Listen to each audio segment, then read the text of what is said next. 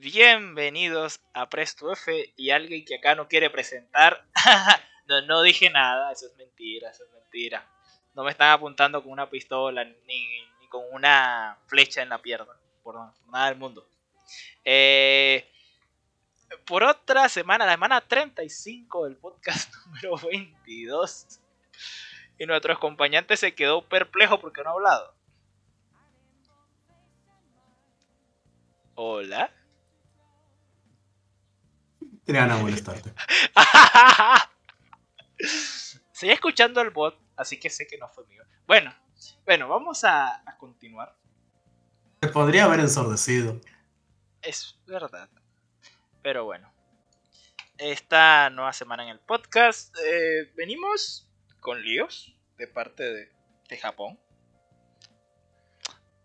Ya van dos semanas, Japón. Creo que dos, sí, van dos semanas, creo. Una con la Switch y con dos cosas más. Por, por cosas raras de ellos. Eh, bueno, yo creo que nosotros no habíamos comentado en su momento cuál, cuáles estudios pensamos que pudieran comprar, ¿verdad? O no. Cuando hablamos en su momento de los estudios de ellos, para lo que estaban haciendo, no mencionamos esto, ¿verdad? Ni siquiera sé de qué corp estás hablando. No. ¿De qué cuál? Ni siquiera mencionaste de qué corp estás hablando. ¿Del primero? Primera cosa en la lista. ¿Pero lo dijiste? Sí. ¿El nombre de la corp? No. No, estamos iniciando. Ay, estás. Bueno. Es que no dijiste el nombre de la corp. Compraron House Market. Eh, que... ¿Pero quién? PlayStation, dije yo. No, no dije. No dijiste. No, dije. No dije. Bueno, ya. ¿Qué he grabado? Esto es una de las cosas por las cuales tenemos que meter un blooper. Que, que nunca metimos, que dijimos siempre vamos a meterlo. Las cosas pasan. Sí, sí. Bueno, PlayStation compró House Market Studios. Eh, para quien pronto no lo conozca, es el que creó Returnal. Bluepoint, que se les escapó cuando compraron Housemark porque irónicamente salió primero la imagen de Bluepoint Studios. Bienvenido a PlayStation Studios. La, la, cagó el de Yuka, el de Reino Unido. Sí, que puso primero el de Bluepoint y resulta y pasa que era primero Housemarket y luego Bluepoint. Eh, que creo que lo, la compra tenía que haber anunciado en el State of Play de la semana pasada o algo así. Sí, que bueno, no, no, no dijeron mucha cosa después de la cagada que se hicieron, pero ahí está, se sabe que compraron Bluepoint, eh, que son los, bueno, los que tienen, ahorita mismo los que hicieron Shadow Colossus, apoyaron con la remaster de Uncharted, e hicieron Demon Souls, la versión remasterizada para Play 5. Eh, y Nights Studios, bueno, Night Software, que es una compañía de apoyo que ha tenido, que ha trabajado en distintas empresas, eh, como son Eidos Montreal, IO Interactive, pero principalmente trabajó con Crystal Dynamics. Y bueno, lo compraron, va a ser más un apoyo tecnológico para, para integración de nuevos ports a PC, según lo que se comentó. Ah, y bueno, se separaron porque antes estaban trabajando principalmente con Square Enix. Y bueno, y ahora van a trabajar, se piensa que se van a trabajar directamente en, para apoyar en la tecnología de adaptación a PC y un avance para apoyos como lo que da el estudio este de... ¿Cómo se llama el estudio que, que hace de The Stranding? No, el otro. El que salió hace poco en PC. ¿Cuál? El que salió hace poco en PC. ¿Los días que se fueron? Sí.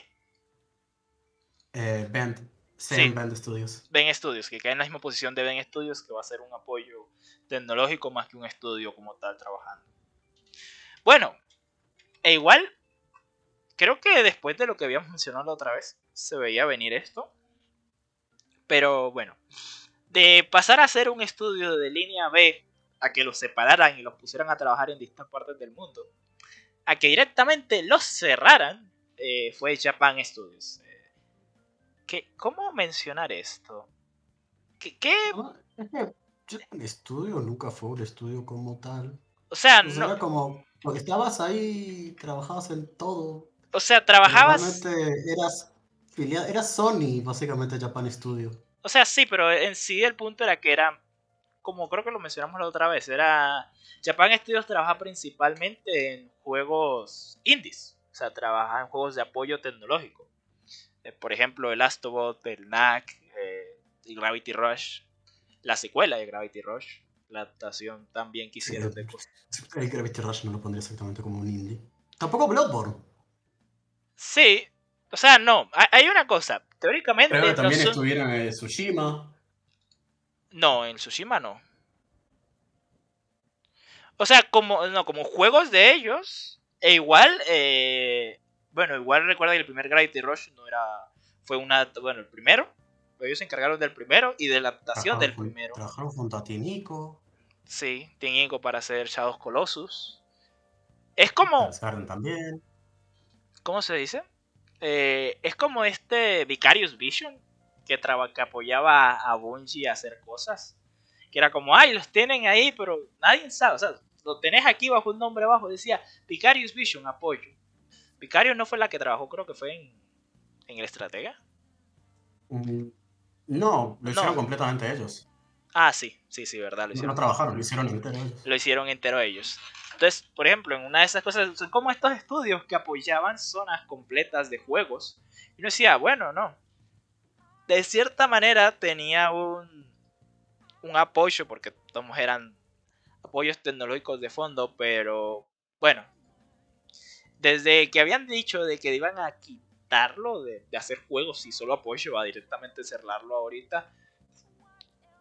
Bueno, teniendo en cuenta cómo estaba trabajando PlayStation, se veía venir también es verdad. Pero no sé. ¿Qué hará? ¿Qué quiere hacer PlayStation con? Que bueno, siempre están cambiantes, que quieren una cosa, luego cierran, luego dicen. Me hace mucha gracia. El director de PlayStation Studios dijo, no creemos en una compra de adquisiciones, un compran tres estudios de golpe como no están buscando, no, no, tienen la capacidad de decir, uy, vamos a comprarnos una Konami. Igual solo compran cosas que les han ayudado a hacer más trabajos de forma interna. Porque si no lo que hacen es subcontratar a alguien. Pero ahí está. No sé si llegaste a leer lo que te pasé por lo de lo que pasó con los Yudme.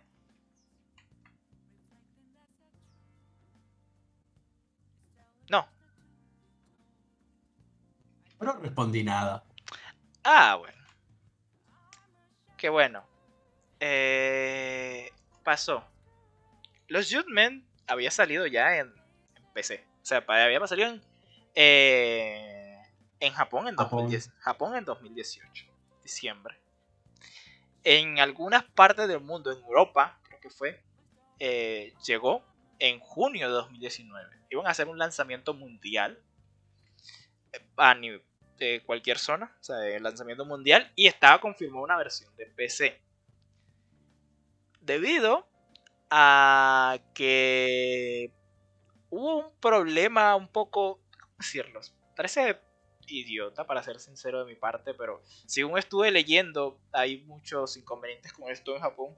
El hecho, la agencia que representa al actor principal, que es el detective del juego, al parecer no le gustó la idea de que el juego saliera en PC. Eh, Sega estaba con todo el ánimo de sacar el juego en PC. Y los de, aquí está, la agencia Johnny y Asociados dijo, ¿sabes qué? No lo saquen en PC, no quiero que la imagen de mi actor se vean muchas PCs del mundo, no, no se vean con muchas zonas del mundo y es como... Eh, suena raro porque uno pensaría que... Ver por qué es eso. Sí, ¿por qué? Vos, entendés por qué es eso. ¿Por qué? ¿Por qué pensás que es? No sé. Mira, estamos en una conversación de ¿Cuáles son los mods más famosos y los primeros que salen? ¿Cuál? ¿Cuál? Wait, is joke. Lo de desnudez. Lo ah, lo de la desnudez. Ah, bueno. Mira, No, es la primera vez que un estudio japonés amenaza con no sacar un juego en PC por eso. Sí. pasó con los. ¿Cómo se llama estos? Los de pelea. Eh, ¿Dead or Alive? Sí, pasó con los Dead or Alive. Que al fin y al cabo sí lo sacaron en PC, pero. Bueno. Sí. Ah, o los fantásticos. O los fantásticos juegos que, en, PlayStation estaban censurados, pero resulta y pasa que en Switch y en PC no. Y entonces era como, ah, qué bien, la Switch tiene juegos no censurados con alto contenido sexual. Qué bien, y eso que PlayStation era serio. Pero bueno, eso era un tema. aparte, según se entiende, mucho, no solo no es el único juego que ha sufrido, no solo por el hecho de que dijiste lo de la desnudez, sino que al parecer en Japón se tiene una idea idealizada de que las agencias dicen que la publicidad de ellos tiene que ser muy controlada. Entonces, si ellos no tienen acceso a la publicidad, por ejemplo, fuera de Japón, no quieren que salga en ciertas cosas. Por eso muchos juegos también se quedaron dentro del propio Japón por el hecho de que no podían hacer el control de la publicidad por medio de esas cosas. Porque ellos, por ejemplo, es, y según estuve viendo, hay muchos eventos en los cuales el actor va, queda con tres personas porque la agencia dijo nadie ve, me lo ve excepto estas tres personas. listo. Pero es por el hecho de cómo funciona la agencia de forma interna en Japón y que al ver que iba a salir en, en cosas, porque al parecer ellos como que no les habían dicho que iba a salir en PC y fue hace poco que les dijeron va a salir en PC, ¿cómo que va a salir en PC? No me sacan eso en PC o si sacan y, directamente al parecer Sega lo que va a hacer es cancelar el contrato como que tienen con el actor y con la persona que lo que tienen del detective y cerrar lo que tenían pensado como una saga de juegos. Sea, porque los Judgment al parecer era ya con un, ¿cómo se dice? Ya tenía bastante arranque y, y ya estaba planeada la secuela y todo eso, pero con base a lo que pasó con, con la agencia, ya van a terminar el contrato. Lo cual es como, mira, se entiende, te están presionando para algo que, bueno, en los, eh, en los Yakuza, por ejemplo, que puede haber tenido ese peligro, no les, no les hicieron sufrir tanto, no les producieron problemas. Después de sacar todos los Yakuza que había en consolas a PC. Y que ahora, bueno, diga, ¿sabes qué? No me lo sé, que es como, bueno. Y eso que Sega está diciendo, no queremos todo, pero ya que este dijo no, pues ahí está van a terminar el contrato con este señor y directamente van a hacer el cierre de la franquicia por el hecho de esta situación. Que cosas peores han pasado para, para que cierren una franquicia. Pero que por una agencia te cierren directamente una saga es como curioso. No, no lo había escuchado, es la primera vez. Bueno, pero igual es Japón, es como normal teniendo en cuenta de, de dónde vienen. Pero bueno. Eh, Stadia. Stadia ha vuelto a hacer bulla por una tontería. Bueno, por dos en realidad. Si sabes lo que pasó con la versión de FIFA. ¿Qué pasó con la versión de FIFA? Bueno, resulta y pasa que la versión de FIFA de de PC no incluye las tecnologías de nueva generación, entre comillas, de un sistema nuevo de movimiento y cosas de ese estilo. Pero ¿por qué la gente siento que solo se acuerda de FIFA cuando, cuando oh, hace malo? Sí, ¿verdad? literalmente FIFA lleva saliendo años como la mierda en PC. Sí, pero la gente dice, espérate, ¿por qué? Porque vos comparás la versión de consola y de PC y no tienen nada que ver. Ah, no, no. Es más, creo que la versión de Switch que estaba saliendo iba a salir incluso con esa cosa. Y luego les decían, espera, ¿cómo que la versión de Switch y la de Stadia y la de las otras plataformas va a salir con eso? Todas menos empecé como, ah, sí, no, no, no quiere, nada, no se quiere, ya, ahí vamos a quedar, no más.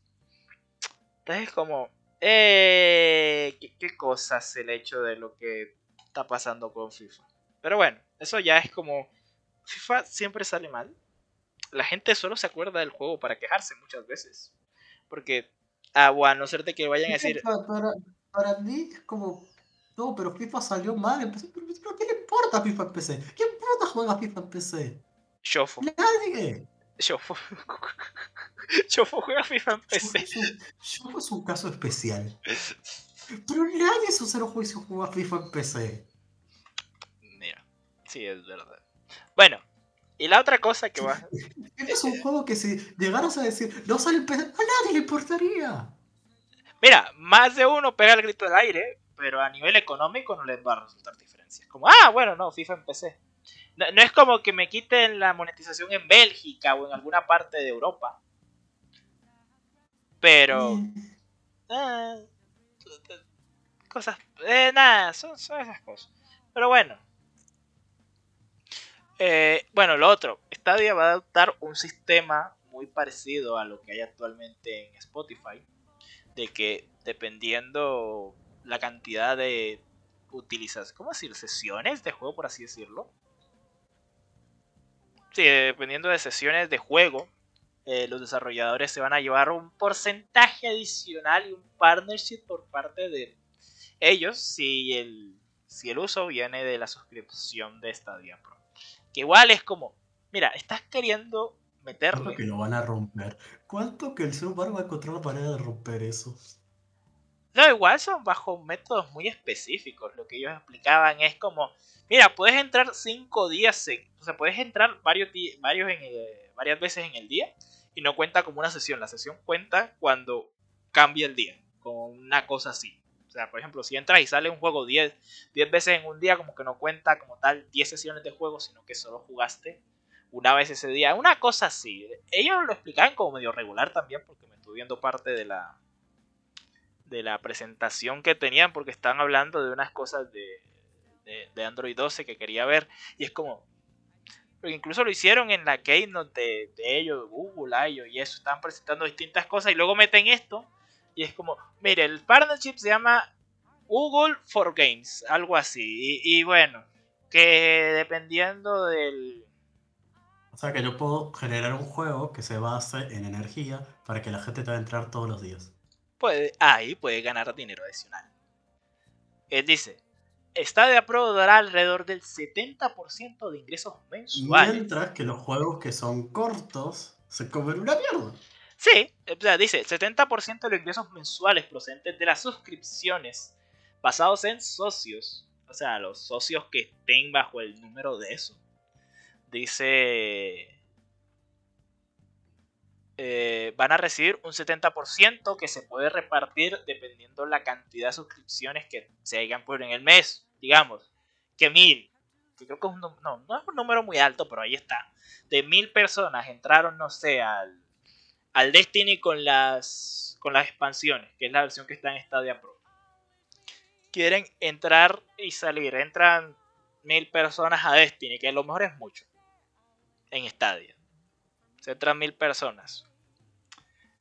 Eh, Bungie le dan 70% del, valor de la suscripción que de las personas que hayan jugado esa, ese mes, por ejemplo. Y así hasta que el juego lo retiren del sistema y algo así. Que igual es como. Es un intento desesperado por porque por evitar que la plataforma se muera aún más. Porque... Se me hace raro que no la hayan matado todavía. No, mira, es que cerraron su... es gracioso? Es posible. Es posible, porque si lo pensás, Stadia tiene una utilidad para los jugadores de Destiny. Ah, no, no. No, Arca, no, eso no. mucho. Como los números de Destiny fueran tan altos que esté batiendo esa plataforma de mierda. No, no creo. O sea, puedes entrar a Destiny gratis desde Stadia, no necesitas. Donde no necesitas suscripción para hacer. Al menos no, si, si vas a ir con las expansiones, puedes pagar la suscripción y no pagar las expansiones en sí, porque serían una inversión como de 40 dólares. Como 40, 50 dólares del valor de las expansiones, la versión que trae todas las expansiones, o pagar Stadia por 8 o 5 dólares al mes, o 10, no me acuerdo cuántos eran. Eso, y es como, eh, me sorprende porque incluso ellos mismos afirmaron este año que van a seguir dándole apoyo, pero luego van y cierran la división de juegos que ellos mismos crearon para Stadia. Es como, mira, creamos una división de juegos que se cerró al año porque nunca terminaron nada y ellos piensan que quieren terminar un juego completado en un año y medio. Hacemos el estudio, que el estudio nos mete una tecnología nueva, algo que todavía no hemos trabajado, y que me saquen un juego en un año y medio porque así funcionan las cosas. Bien, bien, no, no, no, no, no sé. Bueno, ah, bueno, eso y otro cambio, a ver si más gente, si más desarrolladoras se meten, es que van a van a meter el mismo sistema que tiene Epic y Xbox de ser una de ser una ¿cómo se dice? Eh, de ser 85-15 de, de, tener un 85 para los desarrolladores y un 15 que antes era un 70-30 al igual que, Epic. Eh, yo creo que eso es todo por parte de Stadia ah, no y bueno, y continuando con otras cosas, ¿a qué te suena Assassin's Creed Infinity cuando escuchas eso, Arca? Ah, el Assassin's Creed que va a ser para que dure mucho tiempo un game service. Y estás en todo tu derecho de decir la verdad. Resulta y pasa que ellos dijeron, mira, va a comer una mierda. Los, los dos últimos Assassin's Creed, el Odyssey y el Valhalla, ya son juegos medio game a service. Hay misiones y cosas que son en línea. Eh, muchas cosas tienen que ver con sincronización y eso. Siguen siendo juegos single player. yo no entiendo. ¿Cómo putas a la gente le, gustó, le lo dice? Hasta en Syndicate y en los anteriores quejamos, no, que meten mucha mierda, muchos coleccionables, en la final es un juego súper vacío. Y dijeron, bueno, sí es verdad. Y redujeron todo para, para Origins. Y volvieron a hacer la misma mierda de siempre, ¿no? Y la gente, no, pero dice mejor. Como, no, venga, con mamadas.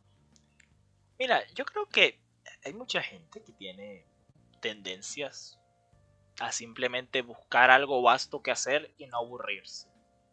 Luego está ahí mm. gente que, o sea, no, no sé, porque es, es como la única generación que lo veo. Porque pasa lo mismo con el Valhalla. Mucha gente dice, oh, es que el Valhalla es mejor que el anterior. Yo el Valhalla lo he visto, no, es que me llame la atención, pero no sé, no, yo, yo no pienso que eso sea un juego de Assassin's al menos no de base. Tú me muestras eso y yo pienso que es un juego de Kingos con un mejor gráfico que el Valheim o algo así.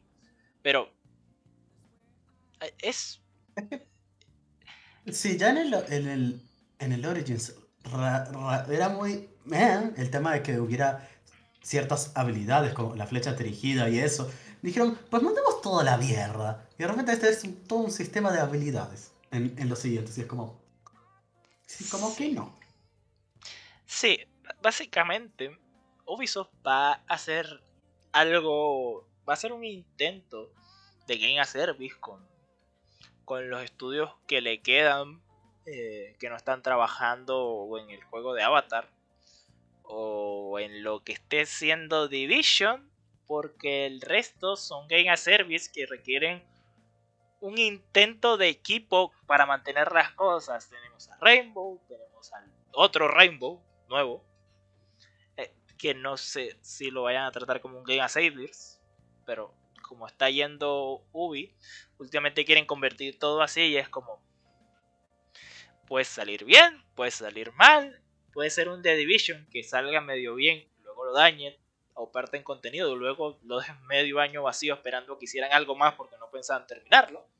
Pero sí, básicamente la idea es que sea un juego que esté hecho por Ubisoft principal, Quebec, Montreal, donde van a ser una plataforma para el futuro. Algo como lo que trataba, o sea, una explicación muy parecida es como lo que se está pensando con con Halo Infinite porque, por ejemplo, Halo Infinite es propuesto desde parte de 343 y, y Microsoft dijeron, esto es una plataforma para 10 años de juego de sistemas de, ampliación de historia, de contenido. Si mantienen el mismo sistema que tienen con la Master Chief Collection, por ejemplo, ahí, y el contenido sale, no sé, una expansión de historia cada año o cada año y medio, por ejemplo, como una especie de expansión general, sería algo curioso de ver, teniendo en cuenta que es planeado como una sola plataforma a 10 años.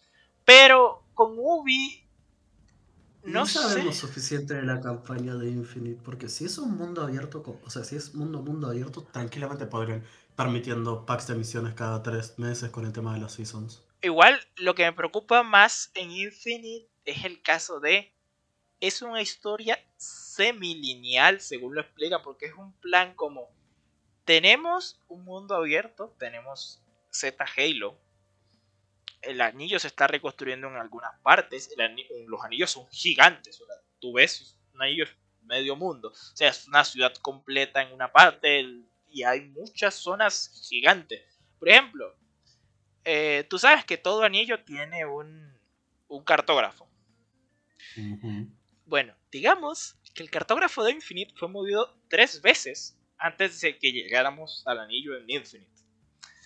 Uno en la guerra Forerunner Flood, dos en... Ah, no, uno en la guerra Forerunner humana, dos en la guerra Forerunner Flood y tres eh, porque antes de que se reiniciara todo esto, eh, el, el monitor de la instalación de CEO, ¿sabes qué? Lo voy a mover.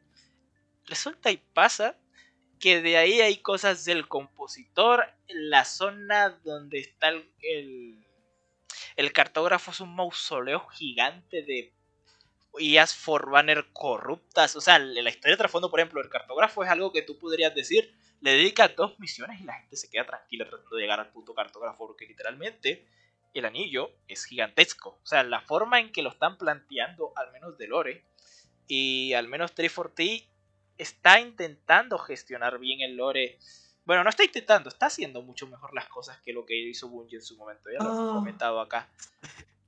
Pero. La, campaña de Halo. No tendrás que pasar dos veces por el cartógrafo silencioso, ni tres, sino diez. Sí, sí eh, Ay, son tres, son casi tres, cuatro veces que pasamos por, por la zona del cartógrafo. Me quiero matar. Son, son, dos, cuando vamos y cuando, venimos. Pero igual hay que subir y bajar, Se sienta como jugar el juego como cuatro veces solo por el hecho de centrarte y mostrarte en esa zona. Es exagerado. Pero bueno. Después en el 3 volvemos a pasar por el cartón. Sí, sí, o sea, sí. Era Bungie. Esperemos que 343 gestione mejor las cosas. Mira, si tienen algo bien hecho. La verdad que no creo. Yo siento que la va a salir muy roto. O sea, no sé, yo le tengo cierta... No digo mal, pero roto en el sentido técnico.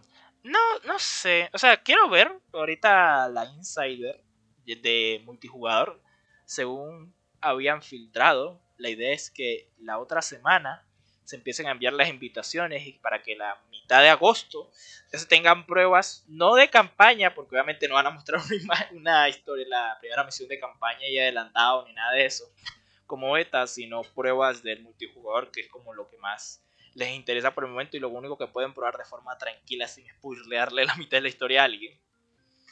Pero sí, o sea, por ejemplo, mira, yo le confío más en 343 que en, que en, que en Ubi para hacer las cosas. Y bueno, igual el juego todavía, bueno, esta cosa, al Infinite, Sale hasta 2024, pero es que lo anunciaron aquí como, uy, estamos haciendo un game a service, espérense. Tres años. No sé, yo el, 5 no lo jugué, pero el 4 me pareció súper... Em, porque yo le tenía hype al 4 a ver qué onda, cómo estaba, pero me pareció tan... Em. Mira, el 5 arregla mucho del Halo 4. O sea, arregla muchas cosas. De pronto lo único que sigo pensando que le falta a Halo es evitar que mejoren la interfaz y que no parezca que tienes, o sea, no que no parezca, sino que hacer menos invasiva la interfaz de que tienes literalmente un casco gigante puesto. Que bueno, mira, es normal ya dentro de la franquicia que mucha gente, por ejemplo, que dice, yo no me meto, no me acuerdo que, que alguien de acá... es solo en campaña, ¿no? En, multi creo que no. en multi casi no, no, en multi está mucho más relajado. Pero sí, o sea, eh, eh, Halo 5 tiene algo que las mejores misiones del juego, vale la redundancia, son con el equipo azul. Eh, las misiones del jefe están muchísimo mejor plantadas y están en mejores lugares más desarrollados.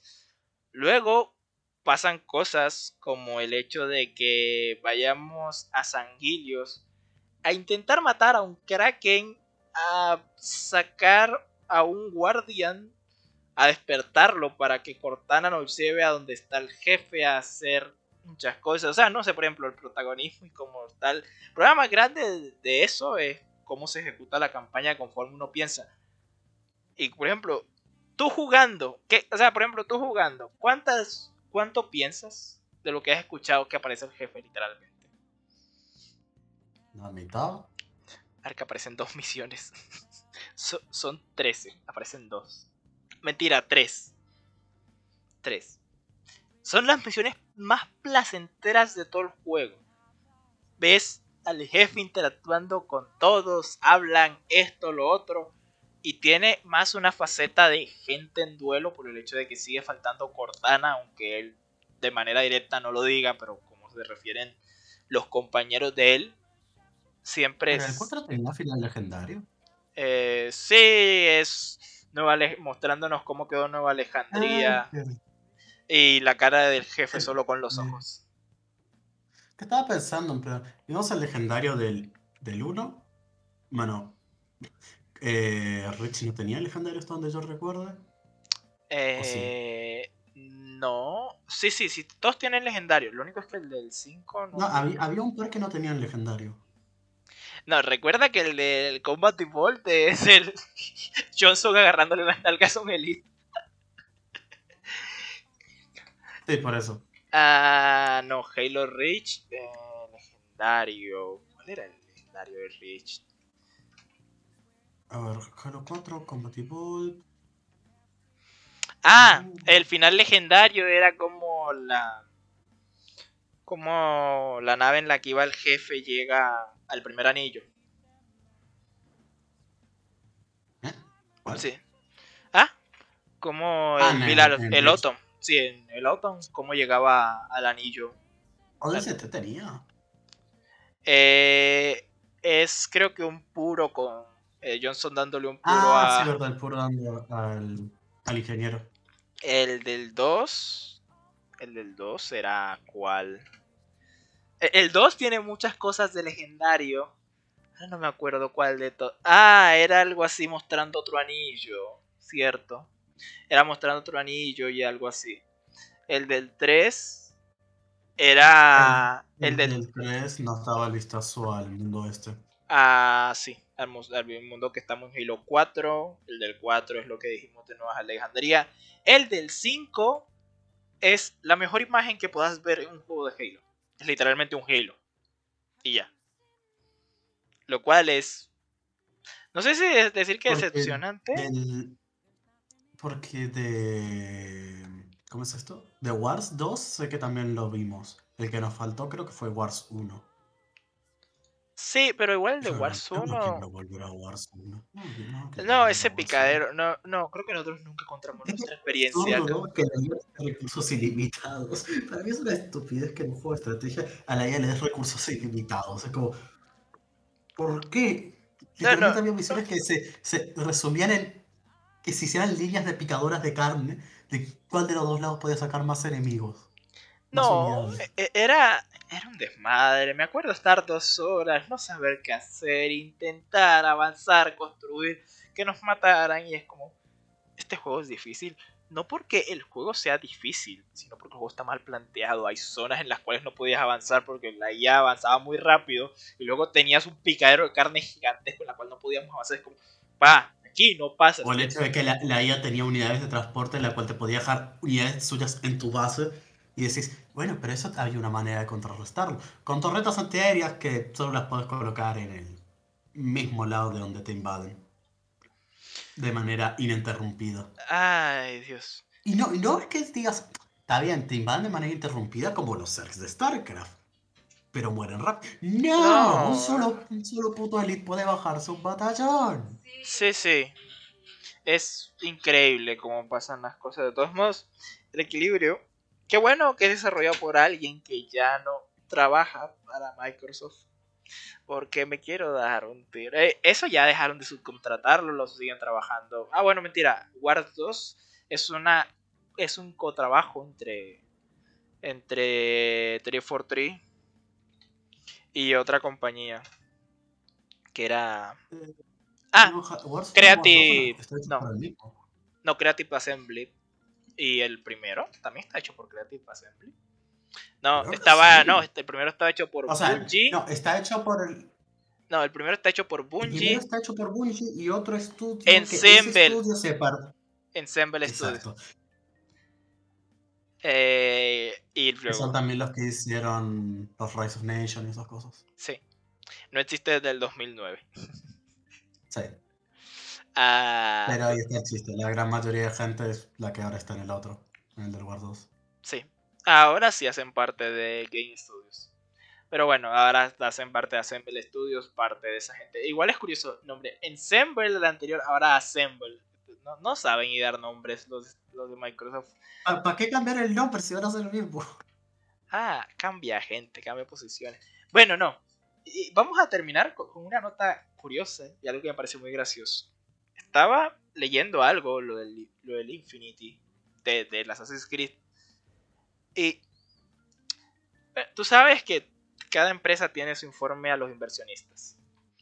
Ubi tiene dentro de su informe algo llamado peligros de eh, peligros e interrupciones de la competencia en cuestión. O sea, tiene como peligros tecnológicos e interrupciones de parte de la competencia. Es como un riesgo calculado sobre si les toca retrasar o no un juego o una serie de juegos o todo lo que tengan pendiente.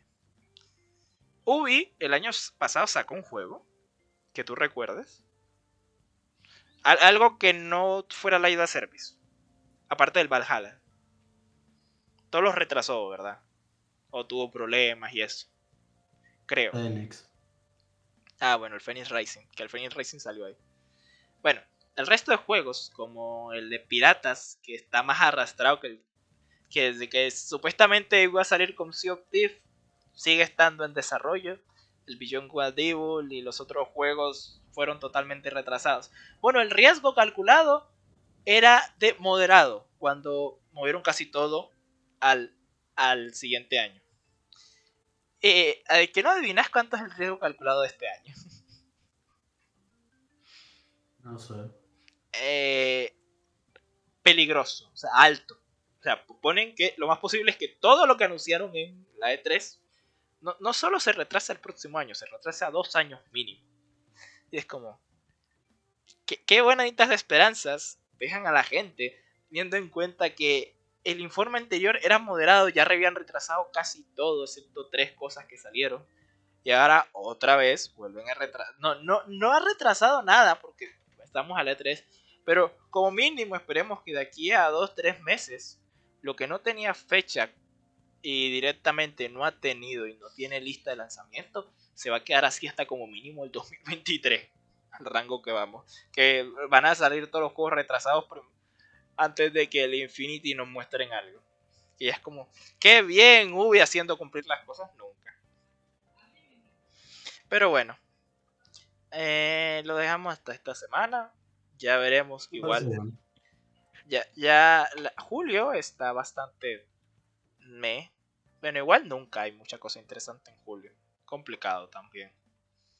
El E3 pasa y, y nos y tenemos un tiempo poco seco. Pero bueno, eh, tenemos. Bueno, volveremos la próxima semana. Hasta luego. Hasta luego. Yo estoy haciendo cosas.